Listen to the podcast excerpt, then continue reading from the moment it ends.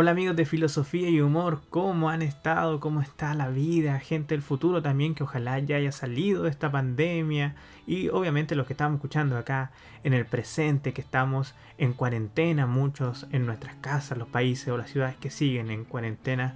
Aquí Camilo Pino al habla, su host de Filosofía y Humor. Hoy día también estoy solo porque como sabrán, como habrán visto por el título mejor dicho, terminamos con el microcurso de estoicismo con la quinta y última sesión con Marco Aurelio. Es decir, por fin lo logramos, cumplimos con, con, ese objetivo, con esa meta que nos pusimos, que fue terminar este microcurso para hacer pronto muchos más. Yo siempre pensé que iban a salir lentamente, porque uno tiene que hacer muchas otras cosas durante la vida, durante los días, incluso en cuarentena. Eh, pero no creí que me demorara tanto, así que perdón. Y los otros cursos van a ir saliendo, ojalá, un poquito más rápido. Recuerden que siempre el tema del podcast es algo al que llegamos mucho tiempo y no tenemos un, feedback, por así decirlo, eh, como el otro trabajo o como nuestros deberes más académicos directos, sino que tiene mucho de amor al arte y amor justamente a las personas que nos escuchan, a todos nuestros seguidores. Lo hacemos por ustedes y nada más que por ustedes. Así que contarles primero que este curso... Eh, no, antes, antes que todo, la pregunta que me han hecho también es, ¿se acaba entonces todo el tema del estoicismo en filosofía y humor? Por supuesto que no, obviamente le vamos a dar un gran respiro, pero creo que con este curso, con esta quinta, quinta sesión y terminando con Marco, Marco Aurelio, es un buen momento para, para, descansar, para digerir los contenidos y quizás en unos cuantos meses más o de vez en cuando sacar una columna, un pequeño podcast referente a un tema desde una visión estoica o algún tema parecido. Pero si, si vuelvo al tema del estoicismo de manera profunda, como lo estoy haciendo ahora, quizás sea después de un tiempo, cuando encuentre que hay algo necesario o algo más profundo que uno quiera decir o, o profundizar. Y por lo mismo, yo preparé un video que va a salir en Instagram TV para los que nos siguen en Instagram donde les recomiendo bibliografía para una vez que termine este curso, ustedes quieren leer un libro de estoicismo, tanto los que son de introducción o aproximación del, o divulgación también al estoicismo, pueden acceder a esta información con esos libros, sí, si lo buscan, lo encuentran, los compran, etc. Y también un poco de bibliografía más profunda para los que le interesa mucho el estoicismo, le interesa mucho el mundo académico, ver más o menos dónde encontrar información y a la vez específicamente dentro del mundo del estoicismo que textos leer, que básicamente son los que hemos comentado en este microcurso, que serían las meditaciones, el inscripción de Picteto que vimos en la sección 4, etc. Entonces, ese video va a estar en Instagram TV pronto, está completo, de hecho está antes que, esta última sesión. Y lo pueden encontrar en la. Probablemente. No, sé si nuestra historia, sí, pero sí en Instagram TV, es decir, en nuestro feed, en los videos subidos va a estar ahí porque es un video obviamente más largo, de, más, que un minuto, entonces tiene que estar ahí. Y también nos sirve para probar ese tipo de formatos. Entonces, entremos directamente a nuestra última sesión.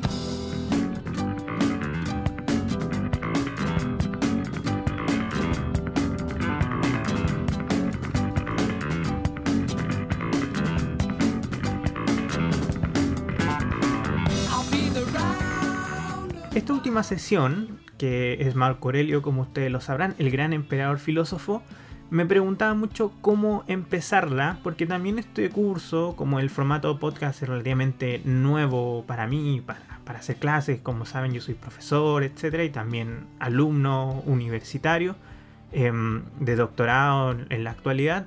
Eh, eh, me, me, preguntaba cómo hacer el podcast, cómo hacerlo atractivo, entretenido y por dónde enganchar. Y desde la pedagogía uno siempre sabe que hay que hablar de cosas que hagan referencia o que hagan sentido con la vivencia de las personas que están escuchando la clase. Por eso, cuando hablamos de estoicismo acerca de la libertad en Epicteto, que fue un esclavo, al mismo tiempo conjugarla en el estado de cuarentena, que estamos todos medios obligados a estar en las casas, cómo se conjuga esa libertad y ver cómo en Epicteto la libertad del ser humano es interior y por ende es radical. Entonces, la moraleja del podcast, de cierto modo, decir, aunque estemos en cuarentena, aunque estemos en nuestras casas durante semanas, seguimos siendo profundamente libres. Así también el, tema del sufrimiento, que intenté abarcar a Seneca desde el sufrimiento, también porque estamos en un contexto de muerte, de distancia y de sufrimiento. Entonces espero que esa haya sido la, la moraleja y que ese sufrimiento al final en Seneca es ilusorio, uno nunca sufre o sufre en verdad porque de cierto modo uno se va engañando a sí mismo para, comprometerse con ese sufrimiento, pero una visión de la vida quizá un poco objetiva, quizá estoica, literalmente, nos puede mostrar que esa fuente del sufrimiento nunca es real. Entonces, en la última sesión, ¿cuál es la moraleja? ¿Cuál es la pregunta que quiero hacer? Yo tomaría el rol que tienen en estos momentos las autoridades, los políticos, los líderes, etcétera, que en muchos países han sido vilipendiados, creo que es la palabra que se, utiliza, criticados por cuál es su rol en esto, que muchos han fallado, muchos han dado malos ejemplos, así como también algunos han sido bastante buenos en otros lugares.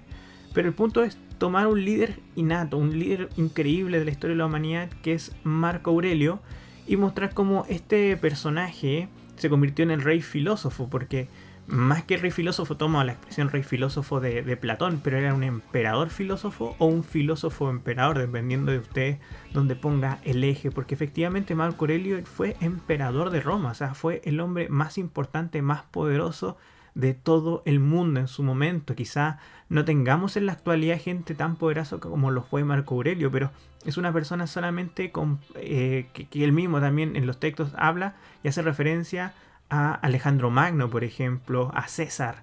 Eh, son solamente esas personas podrían compararse con lo que fue Marco Aurelio y él fue, al final de cuentas, un filósofo demostrando cómo el estoicismo tiene su faceta profundamente más práctica, radicalmente más práctica en la vida y obra de Marco Aurelio, porque no solo fue un gran político, sino que también fue un gran filósofo. Entonces quiero más o menos tomar desde ahí a Marco Aurelio. Entonces también comenzar un poco con la biografía de Marco Aurelio. Cuando pensé el podcast no quería hacer una biografía tan grande. Ustedes ya saben que yo siempre eh, les digo, es bueno saber de la vida de los filósofos, pero más bueno es saber de su pensamiento. Por eso siempre me he enfocado en cualquier clase, cualquier tema así, una mínima cantidad de la bibliografía de la vida de los personajes y centrarnos más en su pensamiento. Eso es lo que supongo que se tiene que hacer en una clase de filosofía. Pero justamente contarles que Marco Aurelio murió por culpa de una peste, murió en una pandemia, murió en un contexto muy parecido al que estamos nosotros, entonces tiene mucho, mucho sentido hablar de Marco Aurelio y su vida. Es muy paradójico lo que ocurre con Marco Aurelio porque cuando uno lee las meditaciones, luego vamos a hablar detenidamente del, texto en sí, parece ser que él nunca esperó ser una persona conocida, está plagado en sus meditaciones de la idea de que seremos olvidados, a veces son un poco oscuras. Yo tenía una impresión la primera vez que leía a Marco Aurelio hace ya muchos años atrás que era una persona un poco más vívida, pero cuando uno lee las meditaciones es un texto relativamente oscuro que puede levantar cierta tristeza, cierta penumbra en las personas que lo leen y nos dice mucho también del carácter de la persona que lo escribió, en este caso Marco Aurelio. Entonces él nunca intentó buscar la gloria después de la muerte, él pensó que sería olvidado como tantos reyes o faraones egipcios de los cuales nosotros no tenemos idea, como cuántos presidentes de países que nosotros desconocemos, etc. Él tenía esa convicción. Y eso es lo paradójico, porque de todos los grandes emperadores de la historia de la humanidad, probablemente Marco Aurelio es uno de los que más recordaremos, de los que más marcó y que sus enseñanzas o sus meditaciones que veremos siguen siendo una guía no solo para las personas que tienen un rol político, un rol de liderazgo en la sociedad, sino que para todos nosotros. Entonces, la persona que se vio a sí mismo como inevitablemente condenada al olvido y que su nombre desaparecería como tantos nombres insignes, curiosamente esta misma idea provocó que él fuera una de las personas más recordadas en la historia de la humanidad. Y Marco Aurelio era fanático, por así decirlo, de una idea que estaba en Platón, que era que la sociedad va a enaltecerse, la cosa pública florecerá cuando reinen los filósofos o los filósofos se hagan reyes. Es una idea platónica que marcó profundamente a Marco Aurelio y él intentó, de cierto modo, con mayor o menor éxito, transmitir esa idea al mundo romano, que un filósofo estaba encargado del gobierno y hubo muchas reformas. De hecho, cuando uno lee la biografía de Marco Aurelio, de hecho por eso me tardé, me, me dediqué a leer una biografía de Marco Aurelio muy entretenida por ahí, eh, a Marco Aurelio lo critican mucho porque, por ejemplo, esto lo vamos a ver un poco más adelante, cuando están las invasiones bárbaras del norte, eh, y la crisis en que se encontraba en ese momento en Roma, él decide sacar a los esclavos y a los gladiadores, les da armas y los lleva también a combatir con las tropas romanas al norte para defender la ciudad y muchas personas se quejaban y decían, Marco Aurelio, este tipo quiere acabar con el pan y el circo romano, con nuestro entretenimiento y quiere obligarnos a todos a filosofar. Entonces, de cierto Marco Aurelio fue un, gran emperador, pero por mucha gente no fue querido, porque justamente esta idea de intentar eh, culturizar a las personas no siempre tiene cabida en ninguna sociedad. Entonces ya entrando de lleno a la biografía de Marco Aurelio, él nace un 26 de abril del año 121 de nuestra era y muere un 17 de marzo del año 180. Son casi 60 años de vida. De todos estos años tuvo 20 años frente al imperio romano y fue un gran gobernante. De hecho es el último de los grandes emperadores, lo que podríamos llamar la época de oro del imperio romano, que podría decir que empieza con Anio Vero, que de cierto modo fue su abuelo. Él fue les cuento un poco, perdónenme por introducirme la, la biografía del personaje. Pero Anio Vero, que fue también emperador, eh, ve a este, este joven eh, Marco Aurelio muy muy joven, eh, hijo me parece de un... De un él era tío abuelo, por así decirlo, Anio Vero, y ve allá desde la niñez una capacidad intelectual increíble, una persona muy talentosa, muy virtuosa, y decide volverlo eventualmente emperador. Para eso los romanos tenían una ley que implicaba que eh, ustedes saben que el, emperador de Roma es el primogénito, es decir, el primer hijo hombre que tienen se convierte en eventualmente el emperador, pero existía la ley o la posibilidad, así como un vacío legal, de adoptar un niño y que él fuera eventualmente el emperador. Entonces le dice a su hijo, que de cierto modo también era el tío de Séneca, que, perdón, el tío de Marco Aurelio, que lo adopte. Y este es el emperador Adriano. Y eventualmente Adriano iba a convertir a este hijo adoptado que sería Marco Aurelio en el emperador. Y por lo mismo podríamos llamar que ese arco dorado de los grandes emperadores eh, del Imperio Romano empiezan con Aniovero, obviamente después sigue con Adriano y terminaría con Marco Aurelio. Lo terrible de todo esto es que si ustedes han visto la película Gladiador, el hijo sobreviviente, después le voy a contar también un poquito de eso, de Marco Aurelio, era Cómodo, el emperador Cómodo, que ustedes lo conocerán, claro, por la película Gladiador, que fue una persona muy déspota, terrible, un pésimo emperador, lo cual marca en ese momento el deterioro, deterioro o la decadencia del imperio romano cultural o intelectualmente hablando. Entonces, curiosamente, ese pésimo gobernante era hijo de Marco Aurelio. Entonces lo que hablaremos también en este podcast es que sus apuntes personales él le llamó las meditaciones, que son unos escritos que él tiene, son 12 libros, son libros cortos, es decir, lo que nosotros entendemos en la actualidad como capítulos, ya hemos hablado en otros podcasts acerca de esa división antigua, pero son 12, es un libro entero, por así decirlo, para nosotros, de 12 capítulos, que serían cada uno un libro, que están escritos en los últimos años de su vida.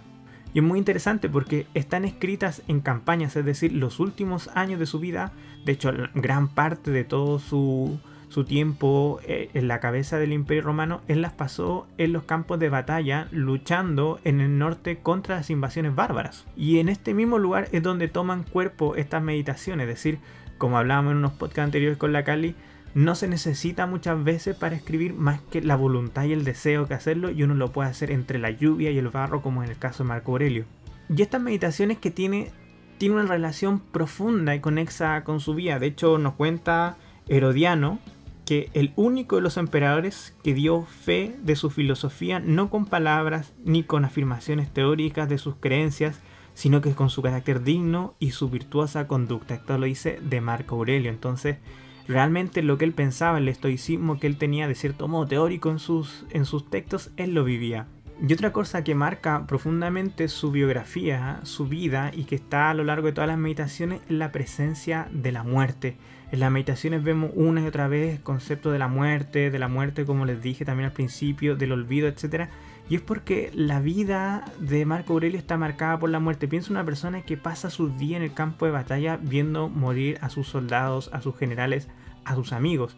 Y al mismo tiempo padeció rápidamente la muerte de su padre, la muerte de su abuelo, la muerte de su padre adoptivo, también la de su esposa que la amó profundamente y me parece que también ve morir a más de la mitad de sus hijos. Él también por su formación como emperador se vio desde joven introducido a, los temas de la política, la literatura, es decir, tuvo de las más altas educaciones que se le podía ofrecer a un romano en esos tiempos y a él nunca le gustaron los temas relacionados, por ejemplo, al derecho, las leyes, la abogacía, ni la retórica, que él asociaba más con los sofistas, sino que tuvo la suerte de sentirse atraído por las lecciones filosóficas en cuanto tal. De hecho, en el primer libro de las meditaciones le agradece a todos sus maestros, pero en especial a aquel que le enseñó la filosofía y que nunca de este modo pudo sentirse atraído por cosas más banales como el arte, la retórica, etc. Es lo que nosotros entenderíamos un poco como con el buen discurso más que con el discurso profundo y filosófico. Y como ya les adelantaba también, lo que marca mucho la biografía son las, las invasiones de los bárbaros por el noroeste. Además de también guerras en Oriente, traiciones, eh, asesinatos. O sea, básicamente su vida está llena de penurias también. Eso sobre su biografía es muy interesante, les recomiendo que ustedes se adentren en ella. Em, que busquen por ahí en YouTube acerca de ella. La encuentro muy interesante, pero como le dije, vamos avanzando directamente al pensamiento de Marco Aurelio. Pero primero tenemos que detenernos en la obra que vamos a comentar. Esta se llama Las Meditaciones, o por lo menos en el mundo castellano nosotros la entendemos como las meditaciones, pero ¿por qué se llaman las meditaciones? Marco Aurelio en verdad nunca le puso nombre, probablemente haya sido un secretario, son, textos que de cierto modo se vuelven populares después de la muerte, son apuntes personales y, vamos a ir explicando por qué. Pero probablemente el nombre de meditaciones se lo puso, o como entendemos nosotros, lo puso su secretario, pero están escritas en griego, curioso porque él era romano, pero como era una persona muy instruida y estudió mucho la filosofía, él escribía en griego y también sabía leer griego. De hecho, cuando uno lee las meditaciones, no son estilísticamente tan altas como podrían ser los otros textos de otros filósofos, pero se debe mucho a que no era su lengua materna el griego y en cierto modo él nunca pudo hablar griego o compartir en griego con otras personas, sino que generalmente se dedicaba solo a leer el griego, entonces era un griego muy pragmático y eso está en, en todo toda su obra, estas meditaciones, que es un griego muy parco muchas veces e ideas muy concisas, muy cortas, de frases muy cortas, porque justamente es un idioma un poco instrumental para él. Y justamente en griego estas meditaciones se llaman ta eid heauton, si mal no recuerdo, y que podrían traducirse eh, para, en castellano mejor como un para mí. Técnicamente esta frase que acabo de decir significa acerca de mí mismo. Y lo que quiere decir, de cierto modo, es que eran textos para uno, como apuntes personales, podríamos decir como un diario de vida acerca de mí mismo o para mí mismo en contraposición de textos para los demás, de cartas para los demás, de mensajes para los demás. Teníamos cierto grupo de papeles que eran para sí mismo y esto es lo que nosotros entendemos en la actualidad como las meditaciones o que hemos traducido como las meditaciones.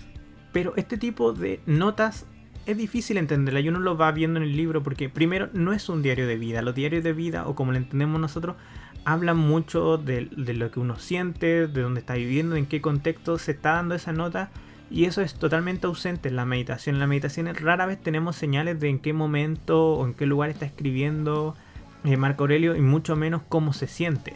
Entonces uno podría entender, entonces son una especie de notas para sí mismo. La verdad es que tampoco son unas notas porque son más que nada reflexiones, son ideas, no son simples apuntes, eh, aunque muchas veces tienen esa forma bastante eh, concreta, bastante parca, bastante de, pocas palabras, por así decirlo, pero tampoco son unas notas como nosotros lo entenderíamos.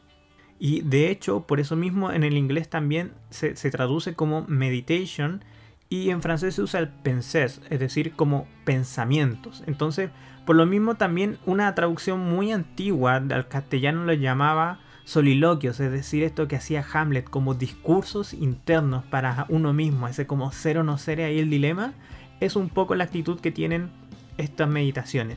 Pero nos quedamos un poco con, justicia, de todos modos, con esta traducción de meditaciones. Y obviamente cuando decimos meditaciones, para que quede claro, no nos referimos a esta meditación oriental de estar con los ojos cerrados, con los dedos apretados en posición de yogi. No, ese generalmente en filosofía cuando hablamos de meditaciones como las meditaciones cartesianas o cualquier cosa de ese tipo, no nos estamos refiriendo específicamente al tipo de meditación que está como muy de moda ahora en Occidente traído desde la India. Y justamente esta estructura de meditaciones personales para uno, entre una especie de diario de vida que no es diario de vida, entre especie de cuaderno de notas que no es un cuaderno de notas, explica la naturaleza del libro. Probablemente si ustedes se adentran en él, sea un poco complicado porque es entretenido leerlo, quizás eh, también es rápido, encuentro que es un libro bastante rápido, pero también no tiene una narrativa, no tiene un objetivo, una finalidad, no tiene un progreso de cierto modo, incluso muchas veces después de haberlo leído hace muy poco para hacer este podcast, llega a ser repetitivo en algunos conceptos, algunas ideas o frases que están en el libro, estoy inventando, el libro 3 se ven luego en el libro 11, casi calcadas, pero con una palabra diferente, y es justamente lo que nosotros hacemos, encontramos esa idea que nos queda dando vuelta, ese concepto, esa frase, ese aforismo que también está lleno de aforismos, y de cierto modo sabemos que con una palabra diferente quedará bien, entonces volvemos sobre esa idea, volvemos a rumiarlas. La idea al final de las meditaciones si no es un diario de vida y si no son notas, es una especie de vademecum, perdón por usar otra palabra, los médicos sabrán, el vademecum significa del, latín al español el, el que va conmigo. Y eso yo creo que es lo que tiene, una especie de botiquín filosófico, es decir, ante cualquier problema, ante cualquier eventualidad, ante cualquier flaqueo de nuestro, de nuestro pensamiento racional, filosófico, de nuestra voluntad, uno podría abrir esas meditaciones, que probablemente lo que hacía Marco Aurelio, abría estos apuntes que él tenía y se dedicaba a pensarlos, a leerlos, a releerlos, a meditarlos literalmente, para volver dentro de sí, para volver al estoicismo. Y creo que justamente es el uso que nosotros podemos darle a este texto. Y también dentro de estas meditaciones está el tema de, como le dije anteriormente, ya Marco Aurelio no es un filósofo teórico. Las meditaciones son eh, consejos pragmáticos casi para vivir el día a día de sí mismo a sí mismo. Si ya habíamos visto que en Epicteto la filosofía se centraba en el asunto moral, es decir, se olvidaba un poco, sin olvidarlo obviamente, pero sí se dejaba de lado la pregunta acerca, por ejemplo, de la fisis, del logos, que está siempre dando vuelta en la cabeza de lo estoico, pero eran unos apuntes del Incridión, son apuntes también sobre la moralidad, sobre el actuar del hombre libre. Vemos cierto símil en Marco Aurelio porque una de las influencias directas que va a tener Marco Aurelio sería Epicteto y justamente el Incridión. De hecho, muchas veces está de cierto modo conversando, haciendo referencia al Incridión.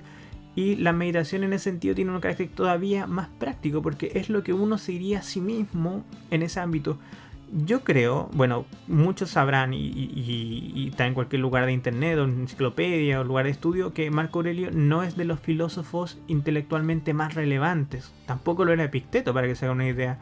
Porque nunca profundizó en las ideas de logos, de fisis que tienen los estoicos y que son muy interesantes desde un punto de vista eh, intelectual.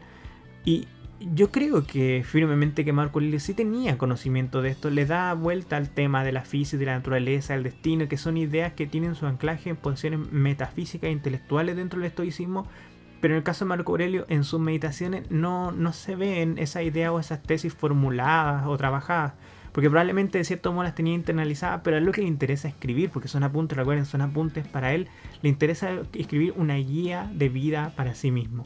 Y ahora les voy a dar más o menos las claves para poder, em, diríamos, entender o mejor dicho, seccionar estos 12 libros, estas múltiples ideas que están acá y poder, por así decirlo, ponerlas bajo el paraguas de algunas ideas principales que son el articular del texto. Estas ideas son tres a grandes rasgos y probablemente agregue una o dos más posteriormente, pero son tres ideas que son los principios básicos del estoicismo que van a estar presentes en las meditaciones de Marco Aurelio. El primero de ellos es la idea de que el ser humano está dividido en tres partes que él va a mencionar muchas veces, que va a ser cuerpo, alma y razón.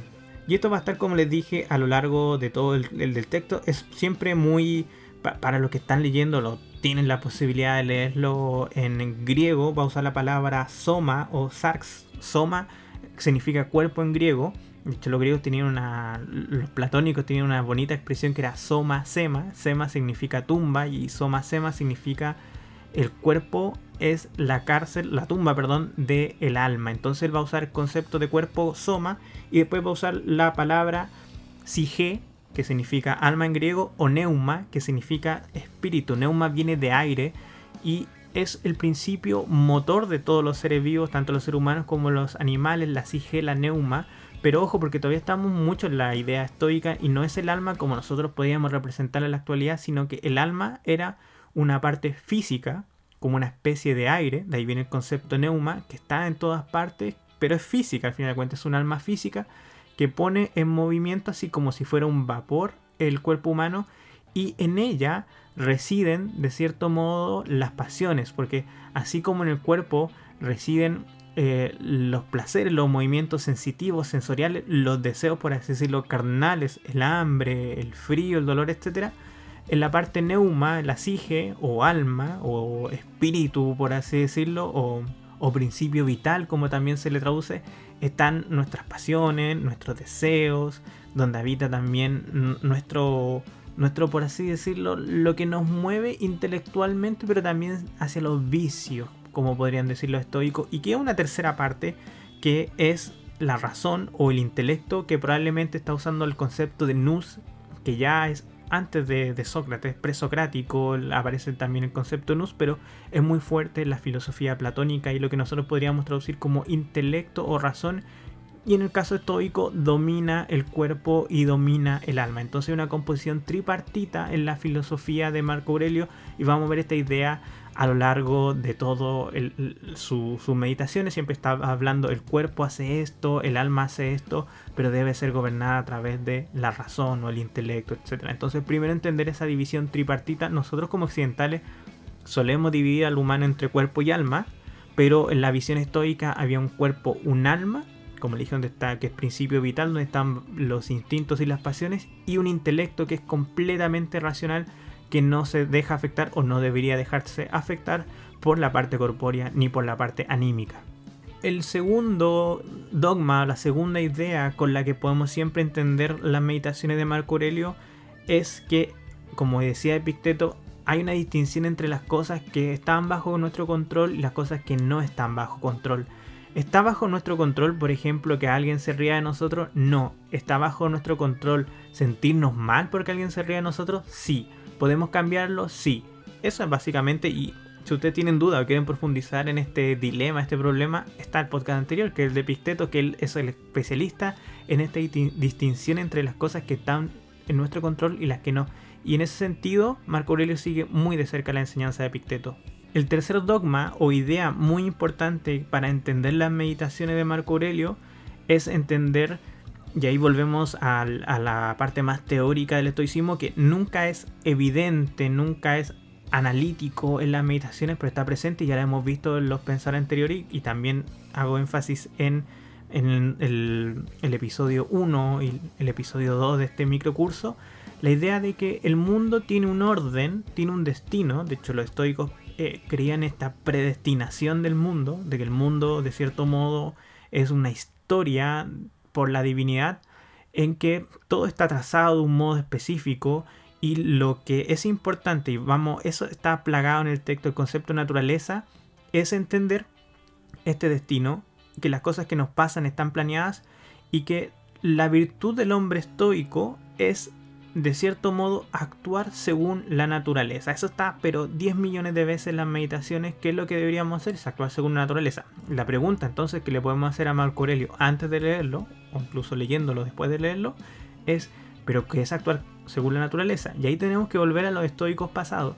Actuar según la naturaleza es entender que el mundo tiene un orden, que tiene un sentido, que tiene un destino y que nosotros tenemos que adaptarnos a ese destino y eso es ser virtuoso. Si el destino quiere que, por ejemplo, yo viva toda mi vida en la pobreza, intentar no ser pobre siempre ir contra el destino y encontrarse siempre con el sufrimiento. En cambio, si uno sabe vivir la pobreza con dignidad, con la simplicidad, con orgullo, no diría cualquiera de estos estoicos, uno va a encontrarse que está viviendo acorde al destino, a la naturaleza y eso es importante. Por eso, si uno lee las meditaciones estoy pensando en vista externamente filosófico, no filosófico, y se mete a las meditaciones, va a encontrar muchos pasajes donde Marco Aurelio nos va a decir eh, hay que vivir según la naturaleza.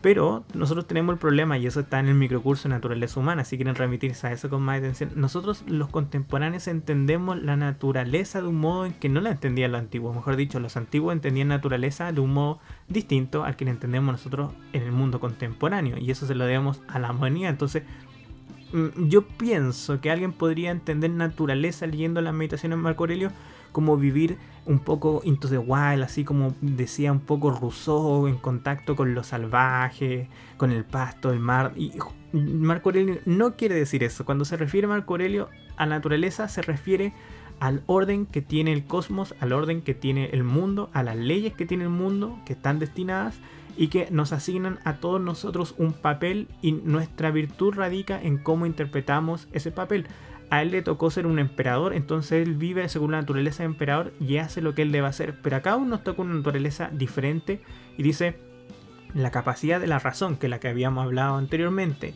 es conducirnos a nosotros a vivir acordes a la naturaleza. ¿Qué otros tópicos agregaría yo para poder entender bien las meditaciones de Marco Aurelio? Entender que la reflexión de Marco Aurelio, que la reflexión estoica, siempre es más importante el estado o el gobierno que los ciudadanos. Y eso se ve en muchas de sus frases. Por ejemplo, dice, lo que es bueno para el, para el Estado es bueno para el individuo.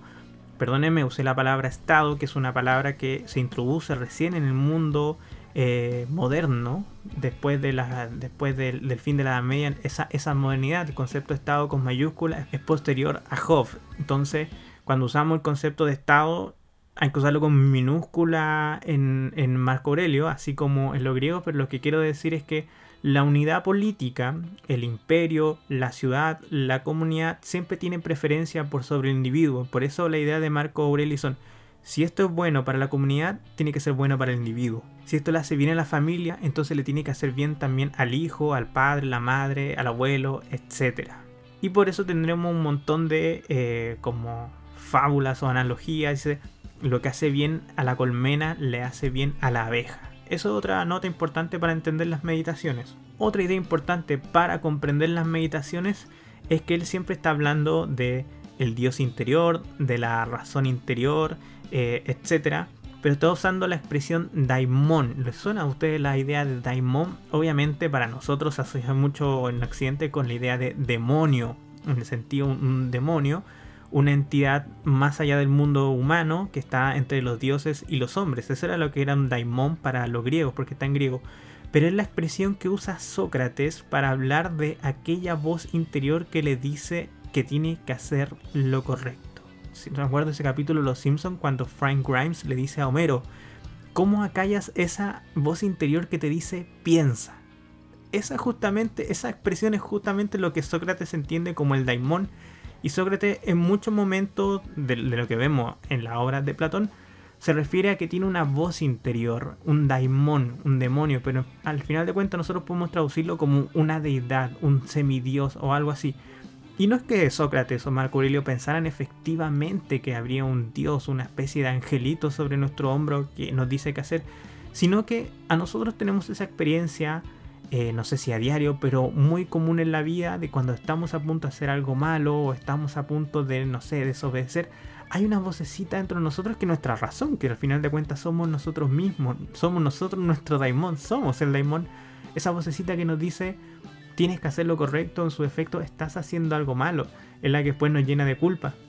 Yo estoy pensando una vez que estaba muy cansado, venía del colegio, era bastante chico, fue un día muy terrible, muy cansador, apenas podía yo creo sostenerme en pie, iba en la micro y se sube una señora de tercera edad con muchas dificultades para estar en pie y yo pienso en mi mente, ¿debería darle el asiento o no?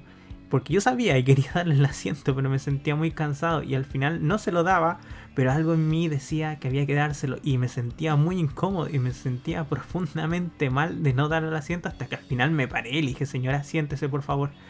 ¿Qué pasó ahí? ¿Qué fue esa voz o esa reflexión? Eso fue el daimon, nuestra voz interior, nuestra reflexión que Marco Aurelio va a volver varias veces sobre ese tema en sus meditaciones. Siempre dice, hay que hacerle caso a esa voz que nos dice, esto está mal, no hagas esto y hay que dejar de hacerlo. O debes hacer esto, debes ayudar a esa persona, esa pequeña vocecita que ya escuchaba Sócrates, que de cierto modo Sócrates nos dice que lo tenemos todos nosotros, es importante para entender las meditaciones. otro tópico también que yo agregaría para entender las meditaciones es la idea de cambio que está a través también de todo el texto. Siempre hablando que lo propio de la naturaleza, ya aclaramos un concepto de naturaleza y, y también es propio el estoicismo, es el cambio.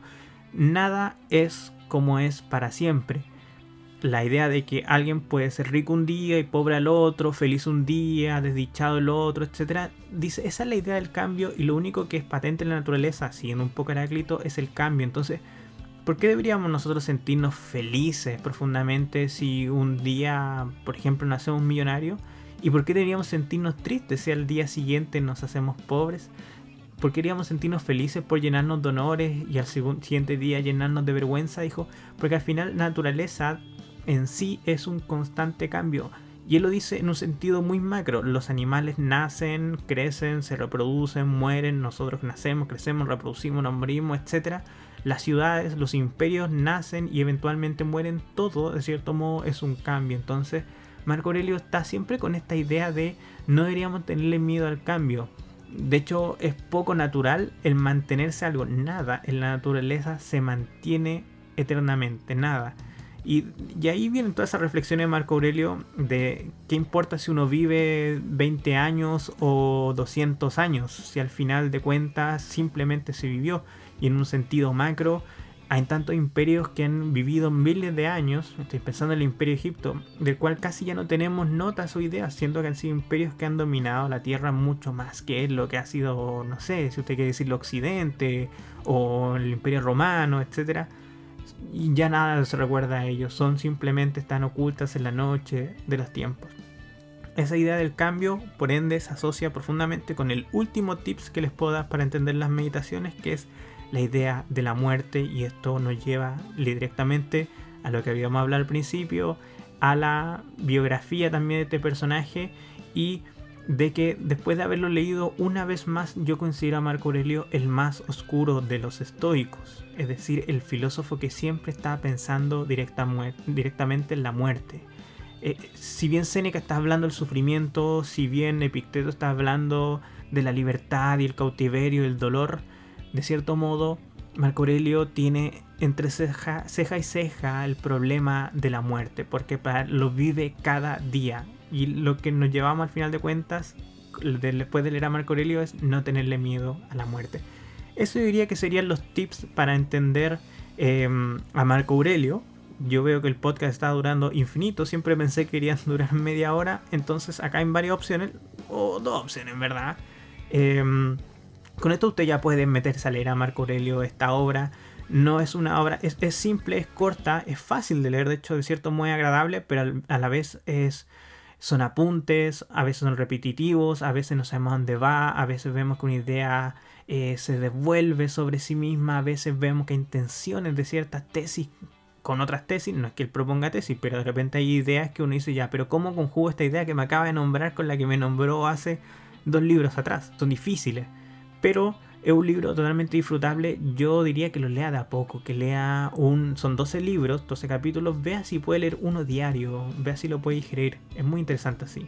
Pero por lo mismo pasamos a la siguiente etapa de nuestro podcast. Intentaré hacerlo lo más rápido posible y quedarme con lo más esencial. Yo hice una selección de algunos pasajes de estas meditaciones que simplemente para leerlos y glosarlos. Glosa significa eh, comentario, viene de, lengua, de, de hablar. Entonces, como les dije, intentaré hacerlo rápido, bonito y comentando un poco algunas de las citas. El primer libro de las meditaciones es interesante biográficamente hablando porque son agradecimientos. Agradece a su abuelo, a su padre, a sus profesores, a su madre, a su esposa, etcétera, etcétera, etcétera. Es muy interesante pero ya las reflexiones filosóficas vienen desde el segundo libro en adelante. Bueno, en el libro segundo, el punto 11, no voy a leer específicamente esta cita, si ustedes lo tienen, lo pueden conseguir a mano, está ahí. Lo que quiere decir Marco, Aurelio es decir, si usted cree que, que, el tema de la muerte, usted viva pensando en la muerte, viva pensando en que se puede despedir cualquier día de la vida. Ven, ahí está el tópico de la muerte. Y si hay dioses, probablemente estos dioses son buenos. Es una tesis que está en Sócrates, que, dice si, el mundo es una cárcel y los dioses son carceleros, son buenos carceleros al final de cuentas. Y es una idea que, tiene un poco estos, filósofos que vienen también de la línea estoica, si existen los dioses o existe un dios, probablemente bueno. Y la alternativa es que no existe un dios, entonces da lo mismo, porque entonces todo es de cierto modo neutro, no hay ni bien ni mal. Si los dioses son buenos y ordenan el mundo, entonces el mundo tiene un orden que tiene que ser bueno. Entonces es muy interesante porque habla que los males que entendemos nosotros como males no lo serían, idea totalmente estoica, pero dice, mire, fíjese, la muerte y la vida se le da en esta vida tanto a los buenos como a los malos. Es decir, si usted es pecador, si usted es virtuoso, da lo mismo, se va a morir igual. Entonces, si la muerte fuera un castigo, esta es la idea, si la muerte fuera un castigo, no moriría la gente buena. Pero como la gente buena y la gente mala muere por igual, entonces la muerte no es un castigo y no tenemos de qué temer, simplemente es parte de la naturaleza. Entonces lo mismo pasa con la gloria, con la infamia, con el dolor, el placer, la riqueza y la penuria. Todo eso acontece indistintamente al hombre bueno y al malo, pues no es ni bello ni feo, porque efectivamente no son ni bienes ni males. Ha visto que la gente mala a veces tiene mucho placer, mucho dinero, y que la gente buena muchas veces solo tiene pobreza? Bueno, lo que nos dice Marco Aurelio es decir, si efectivamente el tener dinero fuera un bien o efectivamente tener pobreza fuera un mal, esas personas no lo tendrían. Y es porque ilusoriamente nosotros creemos que es bueno tener dinero, ilusoriamente creemos que la pobreza es mala. Si fueran así efectivamente, no estarían reservadas para algunos u otros. Ya el la última parte del libro segundo viene una de mis frases preferidas. Perdón, pero la voy a leer completa. Y esta yo la leía en clase cuando yo eh, trataba historia de la filosofía y llegábamos al estoicismo. Si tenía que elegir una frase o una sección, era todo el punto 17 del segundo libro. Yo estoy siguiendo la traducción de Gredos, que es una excelente, excelente traducción pero de cierto modo, al ser tan buena, pierde un poco la belleza poética que he visto en otras malas traducciones, perdónenme por decirlo, así que voy a leer la versión de Gredos en sí. Dice, el tiempo de la vida humana, un punto. Su sustancia, es decir, su cuerpo, fluyente. Sus sensaciones, turbia. La composición del conjunto del cuerpo, fácilmente corruptible. Su alma, una peonza. Su fortuna, algo difícil de conjeturar su fama, indescifrable. En pocas palabras, todo lo que pertenece al cuerpo es un río, sueño y vapor. Lo que es propio del alma, la vida, guerra y estancia en tierra extraña. La fama póstuma es el olvido. ¿Qué pues puede darnos compañía? Única y exclusivamente la filosofía. Y esta consiste en preservar el guía interior, exento de ultrajes y de daño, dueño de placeres y penas, sin hacer nada al azar, sin valerse de la mentira ni de la hipocresía, al margen de lo que otro haga o deje de hacer. Más aún, aceptando lo que acontece y se le asigna, como procediendo de aquel lugar de donde él mismo ha venido, y sobre todo, aguardando la muerte con pensamiento favorable, en la convicción de que ésta no es otra cosa que disolución de elementos de que está compuesto cada ser vivo. Y si para los mismos elementos nada temible hay en el hecho de que cada uno se transforme de continuo en otro, ¿por qué recelar de la transformación y disolución de todas las cosas?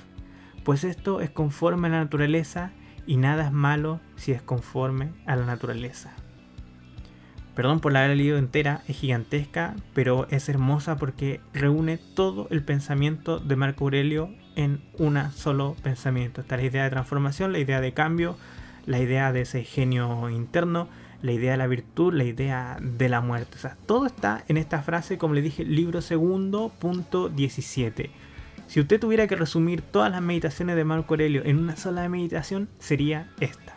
En el libro tercero, el punto décimo dice, y además recuerda que cada uno vive exclusivamente el presente, el instante fugaz. Lo restante o se ha vivido o es incierto. Insignificante es, por tanto, la vida de cada uno, e insignificante también el rinconcillo de la tierra donde vive. Pequeña es misma la fama póstuma, incluso la más prolongada, y esta se da a través de una sucesión de hombrecillos que muy pronto morirán, que ni siquiera se conocen a sí mismos, ni tampoco al que ya ha muerto. Esa es la fama para Marco Aurelio, es decir, que es la fama que te conozco unas cuantas personas luego de tu muerte, pues esas personas morirán. Y morirán así como el abuelo de mi abuelo de mi abuelo, yo no lo conozco y nunca sabré nada de él. Así es la fama de cualquier persona. Entonces, ¿por qué aferrarse a la fama de la vida?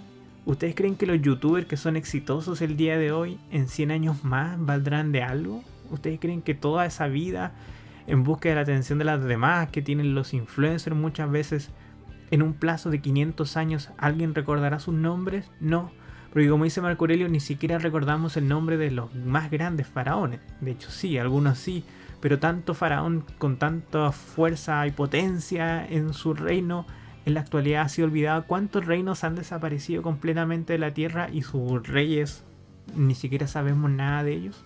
En el libro cuarto me voy a quedar con el tercer pensamiento, la tercera meditación de este libro, el cuarto. Se buscan retiros en el campo, en la costa y en el monte Tú también sueles anhelar tales retiros, pero todo eso es de lo más vulgar porque puedes en el momento que te apetezca retirarte a ti mismo. Esto primero entendamos, lo está escribiendo la persona que puede ir a hacerse un palacio a la ciudad que quiera, la persona que puede construirse una ciudad en su nombre, está diciendo que todo esto de retirarse, ir a retiro, ir a la playa, ir a encontrarse a sí mismo como muchos quieren, no tiene sentido. Y lo dice la persona más poderosa del mundo. Quiero que entiendan ese peso. Sigo con la, con la tesis. En ninguna parte un hombre se retira con mayor tranquilidad y más calma que en su propia alma, sobre todo aquel que posee en su interior tales bienes que si se inclina hacia ellos, de inmediato consigue una tranquilidad total. Y denomino tranquilidad única y exclusivamente al buen orden.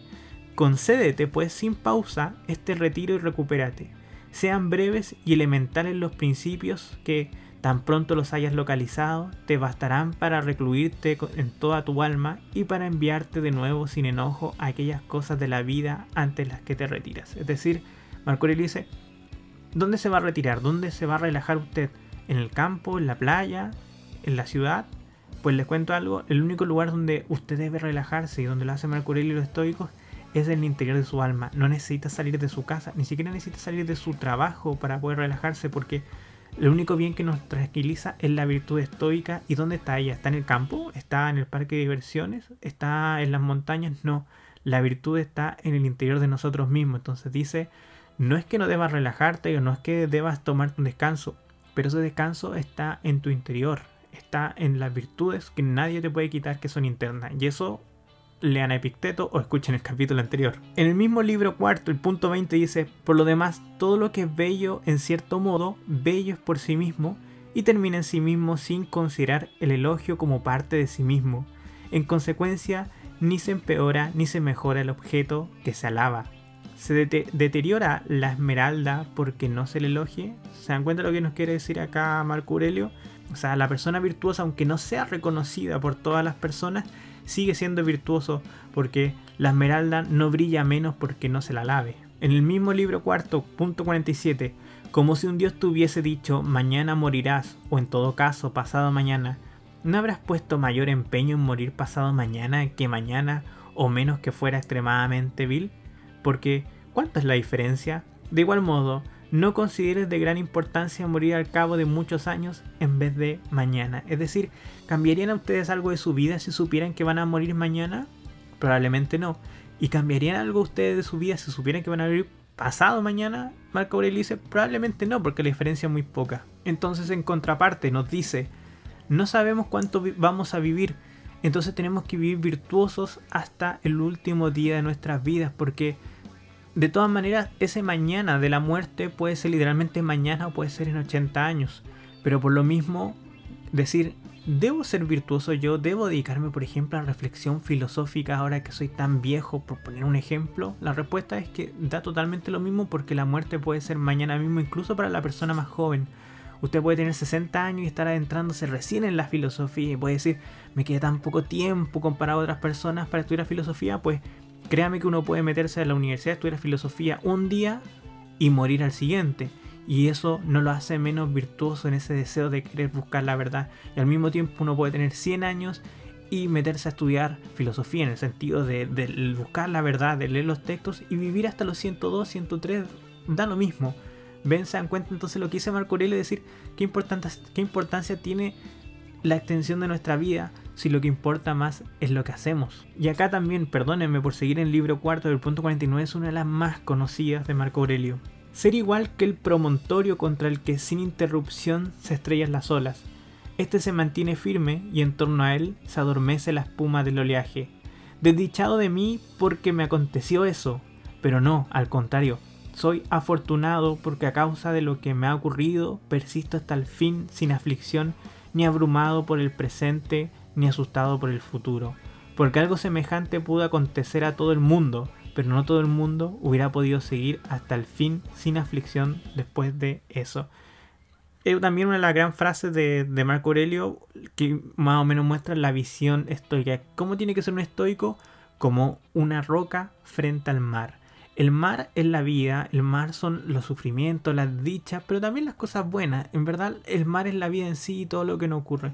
¿Cuál es la actitud que tiene que tener un estoico? Tiene que ser una piedra frente, frente al oleaje y que la vida al chocar con uno se convierta en espuma, se convierta en algo que está ahí y que simplemente explota, desaparece, como la espuma en la superficie del mar al chocar con una roca. Eso es ser estoico. En el libro quinto, punto quinto, también hay una idea que me gusta mucho. Dice, no pueden admirar tu perspicacia, está bien, pero existen otras muchas cualidades sobre las que no puedes decir no tengo dotes naturales, es decir, hay gente que es buena pintando, bailando, gente que es buena en una ciencia, disciplina, etc. Y usted dice, en este momento yo no destaco en nada, no soy una persona virtuosa, no tengo nada.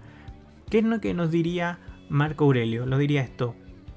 Procúrate pues aquellas que están enteramente en tus manos, la integridad, la gravedad, la resistencia al esfuerzo, el desprecio a los placeres, la resignación ante el destino, la necesidad de pocas cosas, la benevolencia, la libertad, la sencillez, la autoridad, la magnanimidad.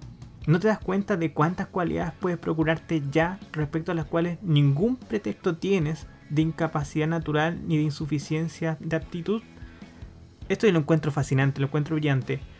Usted dice, quiero ser famoso, eh, necesito, no sé, una cámara, necesito tal cosa para, para salir, no sé, a TikTok, para hacerme famoso, para ser millonario, necesito ser influencer, necesito no sé qué. Usted siempre necesita esas cosas para volver a obtener ese tipo de virtudes. Y usted dice, entonces no destaco nada. Marco Aurelio dice, usted tiene en este momento, aquí y ahora, mientras escucha este podcast, mientras yo estoy hablando, una decisión para volverse virtuoso en muchos sentidos. Por ejemplo, la sencillez. ¿Qué necesita usted para ser una persona sencilla, que es una virtud? No necesita nada, más que simplemente en este momento decir, voy a ser sencillo. ¿Le falta algo para ser sencillo? No. ¿Necesita alguien para ser sencillo? No. ¿Necesita alguien para ser humilde? No. ¿Necesita un elemento externo para ser humilde? No.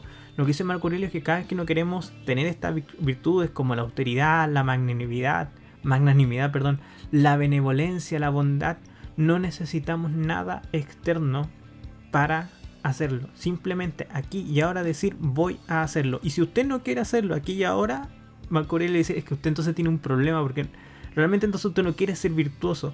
Porque para conseguir esas virtudes no se necesita absolutamente nada más que simplemente decirse aquí y ahora quiero serlo y ponerlo en práctica. Punto 18 también del libro quinto. A nadie sucede nada que no pueda por su naturaleza soportar. Probablemente me está adelantando algunas de las frases que vienen después, pero dice, si usted puede soportar algo por naturaleza, o sea, le pasa algo por naturaleza y lo puede soportar, es porque literalmente lo puede soportar. Vamos a poner ejemplo una enfermedad. Si la enfermedad lo mata es porque usted no podía soportarlo. Entonces no se preocupe porque la misma naturaleza lo va a sacar del juego. Era algo que no podía soportar, entonces lo único que usted va a tener es la muerte. En cambio, la muerte de un familiar, el despido, la pérdida de un ser querido, etcétera, etcétera, etcétera, ¿puede soportarlo? La respuesta es que si le pasó en la vida, es que eventualmente sí puede soportarlo. Si fuera algo que usted no podría soportar, le cuento que la muerte lo sacaría del juego. ¿Puede usted soportar un disparo? La respuesta es si logra sobrevivirlo es porque realmente puede soportarlo. Si muere es porque no podía soportarlo. Entonces es una buena idea respecto de la vida. Me está pasando una penuria tengo pena, siento ansiedad. ¿Puedo soportarlo? La respuesta es que sí, obviamente, porque si lo está pasando y en este momento no está muerto, es porque simplemente usted puede lograrlo, es lo que nos dice Marco Aurelio.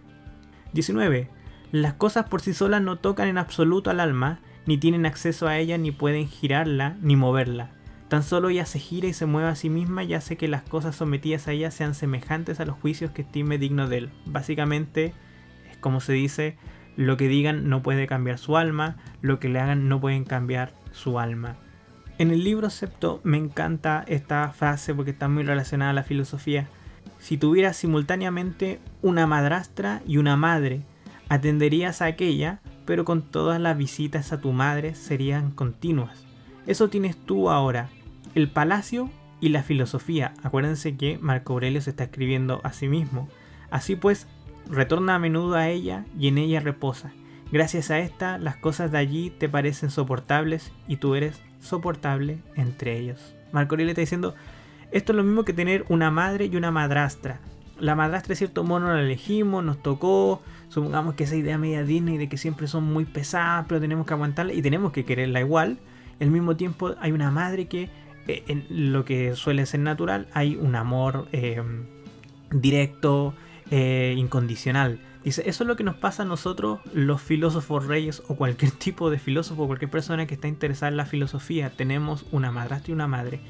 ¿Cuál es la madrastra de los filósofos generalmente? Muchas veces hacer clase, muchas veces ganarlo la vida a través del trabajo, muchas veces es hacer un montón de cosas que nos alejan un poco de la filosofía, como la madrastra.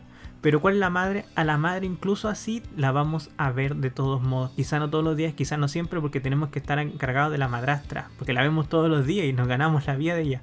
Pero a la filosofía volvemos siempre. Eso es lo que decía Marco Aurelio a sí mismo. Él tiene una madrastra que es el palacio y una madre que es la filosofía vive el palacio, aguanta, vive en torno al palacio, da lo mejor de sí, pero siempre va a ver la filosofía, porque solamente desde la filosofía él puede aguantar la vida de palacios y solamente desde la filosofía él puede aguantar ser un gobernante. ¿Cómo podemos aplicar eso a nuestra vida? Bueno, todos los días de nuestra vida. Usted tiene que trabajar para ganarse el pan y no puede dedicarse a su arte. Bueno, pues sepa que tiene que alimentar a la madrastra y vivir la madrastra, pero eso no le quita que usted no tenga tiempo para hacer lo que más desea. Los filósofos somos expertos en eso porque tenemos que siempre ganarlo en la vida de un modo, pero no por eso abandonamos la filosofía. Y algunos filósofos dirán, ah, la filosofía no da tanto dinero como para vivir despreocupadamente, se necesita, por ejemplo, dinero para poder vivir y filosofar bien. Mire, Marco Aurelio era la persona que tenía más dinero en Roma, probablemente en el mundo en ese momento, y no tenía tiempo para la filosofía. ¿Se dan cuenta? Entonces, no es lo que necesitamos muchas veces dinero, sino simplemente dedicarle el tiempo cada vez que podamos. Seguidamente en el punto 13, voy a leerlo completamente, un poquitín largo, pero también es muy interesante y para algunos puede resultar incluso chistoso. Al igual que se tiene un concepto de las carnes y pescado y comestibles semejantes sabiendo que esto es un cadáver de pez, aquello cadáver de pájaro o cadáver de un cerdo, y también que el vino es al final de cuentas jugo de uva y la toga pretexta lana de oveja teñida con sangre de marisco, y respecto a la relación sexual, que es una fricción del intestino y eyaculación de un moquillo acompañado de cierta convulsión, cómo en efecto estos conceptos alcanzan sus objetos y penetran en su interior de modo que se puede ver lo que son. De igual modo, es preciso actuar a lo largo de la vida entera y cuando las cosas te dan la impresión de ser dignas de crédito en exceso, desnúdalas y observa su nulo valor y despójalas de la ficción, por lo cual se van a gloriar. Pues el orgullo es un terrible embaucador de la razón y cuando piensas ocuparte mayormente de las cosas serias, entonces sobre todo te embauca. ¿Qué es lo que quiere decir esta frase? Que es al final de cuentas un bistec, un lomo liso, el mejor, el más rico de los asados, es el cadáver de un cerdo. Cada vez que tú sientas que tengas que comer lo mejor o gastar dinero en no sé qué o vivir de los placeres más grandes que te puede representar el mundo, recuerda lo que dice Marco Aurelio. Es, al final de cuentas, un cadáver de un cerdo. Y si es por comer, bueno, puede comerse un cadáver de un cerdo. Estoy pensando en esta idea. Si usted no quiere comerse un cadáver de un cerdo, está bien, puede ser vegetariano. Pero mi punto es decir, ¿qué es la ropa? Vamos a poner un ejemplo que sea, como si dice, eh, vegetariano approved y vegano approved. ¿Qué es la ropa? La ropa es simplemente tela sobre tu cuerpo. ¿Necesitas lo que sea Dolce Gabbana? ¿Necesitas lo que sea Lacoste? ¿Qué es al final Lacoste? Sara simplemente es tela sobre tu cuerpo. Y si es por tela sobre tu cuerpo, puede ser cualquier tipo de tela medianamente decente sobre tu cuerpo. Cada vez que veas que las cosas te embaucan, tienes que, como dice Marco Aurelio, penetrar con ellas con tu mirada y decirte lo que son. ¿Qué es eso? Eso es simplemente tela. Esa tela tiene una marca por lo cual te, te cobran más, sí, pero Marco Aurelio dice, es simplemente tela. Tenemos que dejar de embaucarnos. Interesante lo que nos dice. Y también en el punto 15 respecto de las cosas materiales o cualquier cosa de nuestro mundo nos dice, en medio de ese río, es decir, la existencia, la vida de nosotros, en medio de ese río sobre el cual no es posible detenerse, ¿qué cosa entre las que pasan corriendo podría estimarse? Como si alguien empezara a enamorarse de uno de los gorrioncillos que vuelan a nuestro alrededor y él ya ha desaparecido en nuestros ojos. Tal es, en cierto modo, la vida misma de cada uno, como la exhalación de la sangre y la inspiración del aire. Es decir, ¿alguien podría enamorarse de los pájaros volando? No, porque llegan y pasan en menos de un segundo. Si la vida fuera un río y sobre el río pasan hojas que vemos pasar, no podemos ni siquiera tomarlas, agarrarlas, no vemos dónde vienen, ni siquiera vemos dónde van, solamente se pasean por nuestros ojos durante un instante. ¿Podríamos en verdad sentir aprecio por ellas? Marco le diría que no, pero también diría, eso es la vida misma. Si la vida es simplemente un río y los placeres, los honores, el orgullo, el dinero, todas esas cosas son simplemente una cosa que no sabemos dónde viene ni dónde va, es simplemente un destello en una vida profundamente corta que la de nosotros, en la vida de la humanidad que también en, como totalidad es profundamente corta, ¿cómo alguien podría encantarse con cosas como el orgullo o la vanidad, siendo que son ni siquiera chispas de luz en la oscuridad? Esto también me encanta del libro sexto, el punto 30. Cuidado, no te conviertas en un César, no te tiñas siquiera porque suele ocurrir. Mantente, por tanto, sencillo, bueno, puro, respetable, sin arrogancia, amigo de lo justo, piadoso, benévolo, afable, firme en el cumplimiento del deber. Lucha por conservarte tal cual la filosofía ha querido hacerte.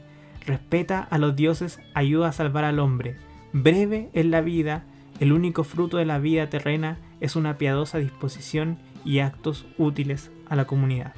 En el libro 7.8, muy rápido, muy conciso, no te inquiete el futuro, pues irás a su encuentro, de ser preciso, con la misma razón que ahora utilizas para las cosas presentes. Es decir, que no te dé ansiedad las cosas que van a pasar, porque van a pasar, van a pasar tal como están pasando las cosas que están pasando en este momento. Yo siempre digo el que se angustia por el futuro se angustia el doble, porque tiene que angustiarse cuando pasan las cosas del futuro y antes de vivirla.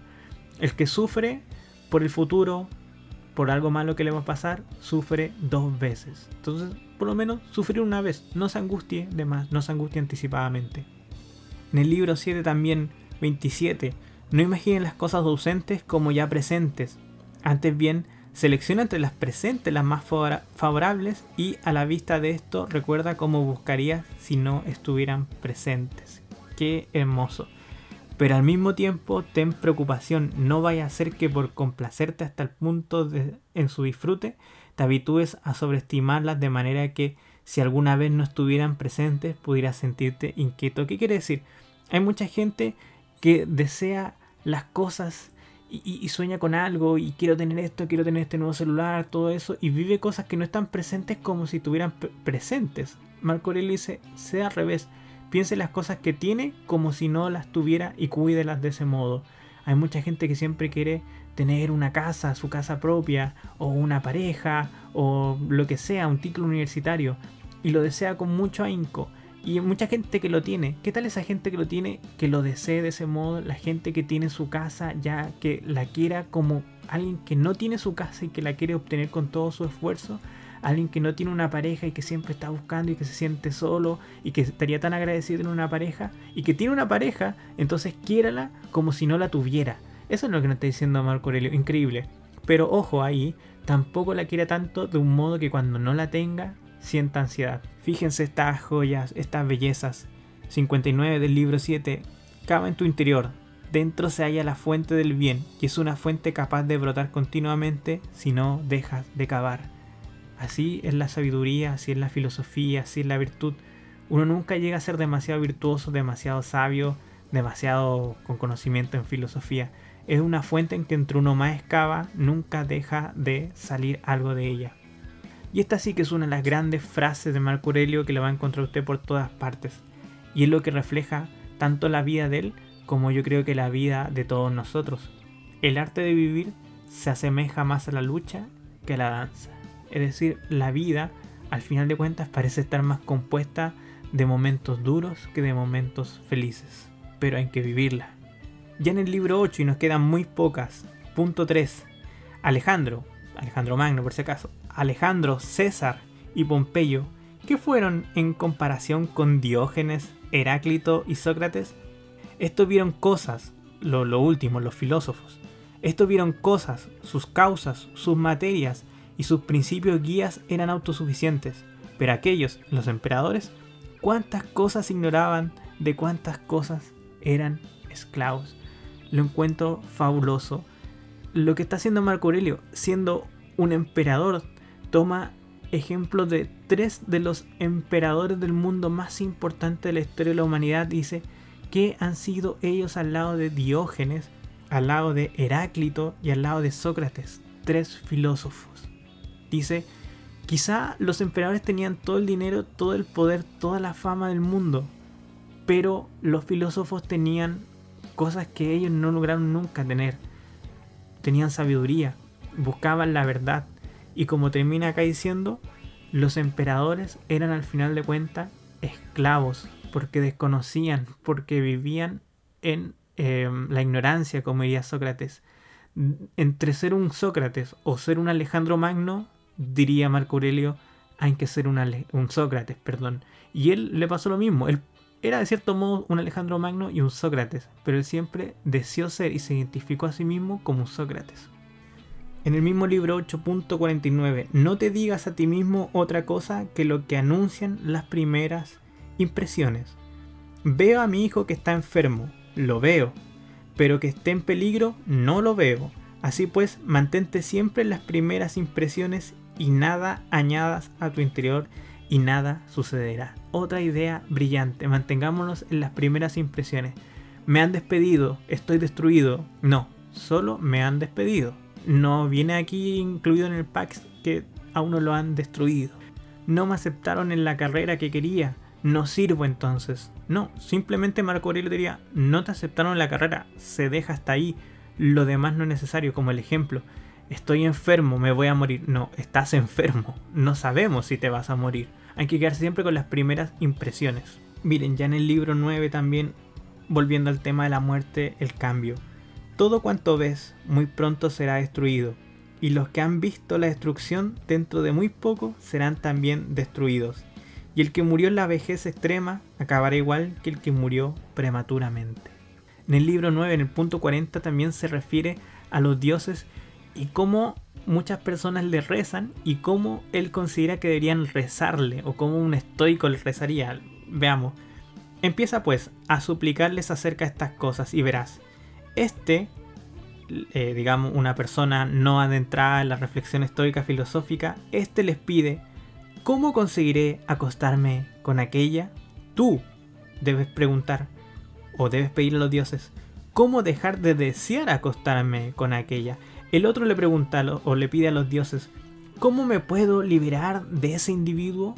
Tú, ¿cómo no desear liberarme de él? Otro, ¿cómo no perder mi hijito? Tú, ¿cómo no sentir miedo de perder a mi hijo? En suma, cambia tus súplicas en este sentido y observa los resultados. Es impresionante y lo encuentro fabuloso cada vez que leo el estoicismo. Me parece la cosa más increíble. La gente todo el día en redes sociales, todo el día en los libros de autoayuda, y esta es la gran diferencia radical con los libros de autoayuda. Te dicen cómo usted tiene que desear el mundo para ser millonario y exitoso. El estoico te dice, lo único que tiene que pedirle al mundo es cómo dejar de desear ser millonario o cómo dejar de desear ser exitoso. ¿Se entiende? Entonces las personas que leen sobre el estoicismo para ser grandes empresarios, para conseguir lo que quieren en su vida, sigo diciendo, desde un principio están profundamente erradas porque el estoicismo trata de cómo poder dejar de desear ser millonario, cómo poder dejar de ser exitoso en la vida y vivir la vida misma acorde a la naturaleza, de manera sobria, de manera estoica. En el libro 10.16 no sigas discutiendo ya acerca de qué tipo de cualidades debe reunir el hombre bueno, sino trata de serlo. En el libro 10.35 voy a parafrasearla porque esto hace mucha relación con lo que vivimos cada día en redes sociales. Dice Marco Aurelio que el ojo bueno ve todo lo que se le presenta. De hecho, el ojo malo, el que algunos colores ve, otros no ve, etc. El gusto bueno siente todos los sabores, el gusto malo es el que solamente siente algunos sabores. El buen estómago también nos va contando es el que puede procesar todos los alimentos y de todas maneras hacerte sentir bien. El mal estómago, que muchas personas tienen lamentablemente, es el que al comer algo te hace sentir mal, te provoca vómitos, acidez, etc. Estamos de acuerdo con esa tesis. Marco Aurelio nos dice, ¿están de acuerdo con esto? Yo estoy totalmente de acuerdo. Entonces, ¿y qué pasa con la mente buena? La mente buena es aquella que es capaz de entender todas las ideas, todos los comentarios, todas las posiciones de las demás, comprenderlos, eh, reflexionar sobre ellos, o es aquella que se cierra algunas ideas, algunos comentarios, algunas posturas. ¿Se entiende cómo esta idea dialoga con el mundo moderno? Porque Marco Aurelio nos quiere decir que la buena mente es aquella que es capaz de recibir todas las ideas, no solo las que le gustan, sino recibirlas todas y poder comprenderlas, incluso aquellas que quizá no esté de acuerdo, pero es capaz de abrirse a ellas, intentar entenderlas y reflexionarlas. La mala mente, al igual que el mal ojo, es la que no es capaz de ver todas las cosas. Nadie podría querer, querer un ojo que no pueda ver todos los colores. Del mismo Marco Aurelio dice, entonces nadie podría querer un razonamiento que se cierra a ciertas posturas. Libro 11, corta y maravillosa. ¿Cómo se pone de manifiesto el hecho de que no existe otra situación tan adecuada para filosofar como aquella en la que ahora te encuentras? Perfecto, increíble, lo que siempre he dicho. Para filosofar no se necesita nada más que querer filosofar, ni un libro, ni un cuaderno, nada. Si usted está escuchando este podcast es porque realmente comprende esta misma idea. Para filosofar no necesariamente hay que ir a la universidad y pagar una clase. Si a usted le interesa la filosofía es porque está escuchando en estos momentos este podcast. Y cierro con esta idea del libro 12.21, que dentro de no mucho tiempo nadie serás en ninguna parte, ni tampoco verás ninguna de esas cosas que ahora estás viendo, ni ninguna de esas personas que en la actualidad viven, porque todas las cosas han nacido para transformarse, alterarse y destruirse, a fin de que nazcan otras a continuación.